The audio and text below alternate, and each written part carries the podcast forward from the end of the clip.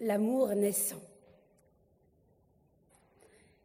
Il me semble, presque divin, cet homme.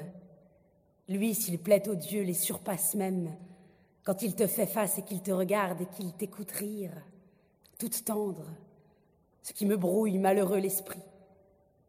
Que je t'aperçoive, et cela, lesbie, fige dans ma gorge toute parole, pétrifie ma langue, foudroie mes veines d'un brasier malin. Mes tympans bourdonnent jusqu'au fond du crâne, mes deux lumières voient les ténèbres. Le repos, Catulle, fera ta perte. Le repos t'excite, te tient, te comble. Le repos a tué tant de princes, tant de villes heureuses. L'amour en cours. Tu demandes combien de tes baisers me seraient suffisants et plus encore. Pense alors, ma lesbie, au grain de sable parfumé par la terre de sirène, de l'oracle brûlant de Jupiter à la tombe sacrée du vieux Bacchus. Pense aux astres qui fixent en silence les amours fugitifs des mortels. C'est autant de baisers qui doivent mettre, pauvres fous, suffisants et plus encore, pour que les curieux, méchantes langues, ne nous jettent un sort s'ils les dénombrent.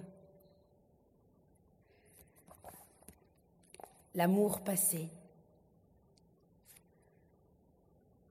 Catulle, malheureux, mets fin aux folies.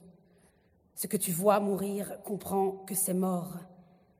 Jadis brillaient pour toi des astres limpides quand tu courais ou tu menais une belle aimée, comme nulle autre amant en les siècles. Alors vos jeux étaient joyeux, innombrables, et tu voulais ce qu'elle aussi désirait vraiment. Brillaient pour toi des astres limpides.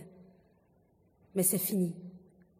Arrête aussi, âme faible, ne poursuis plus celle qui fuit, vis moins triste et reprends-toi un peu, supporte.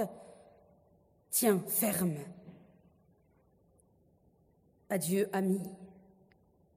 Tu vois, Catulle, tiens, ferme. Il ne te priera plus quand tu le refuses, mais toi, tu pleureras si nul ne t'implore. Malheur sur toi, putain.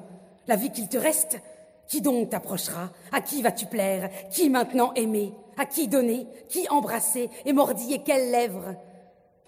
Mais toi, Catulle, tu supportes? Tiens, ferme.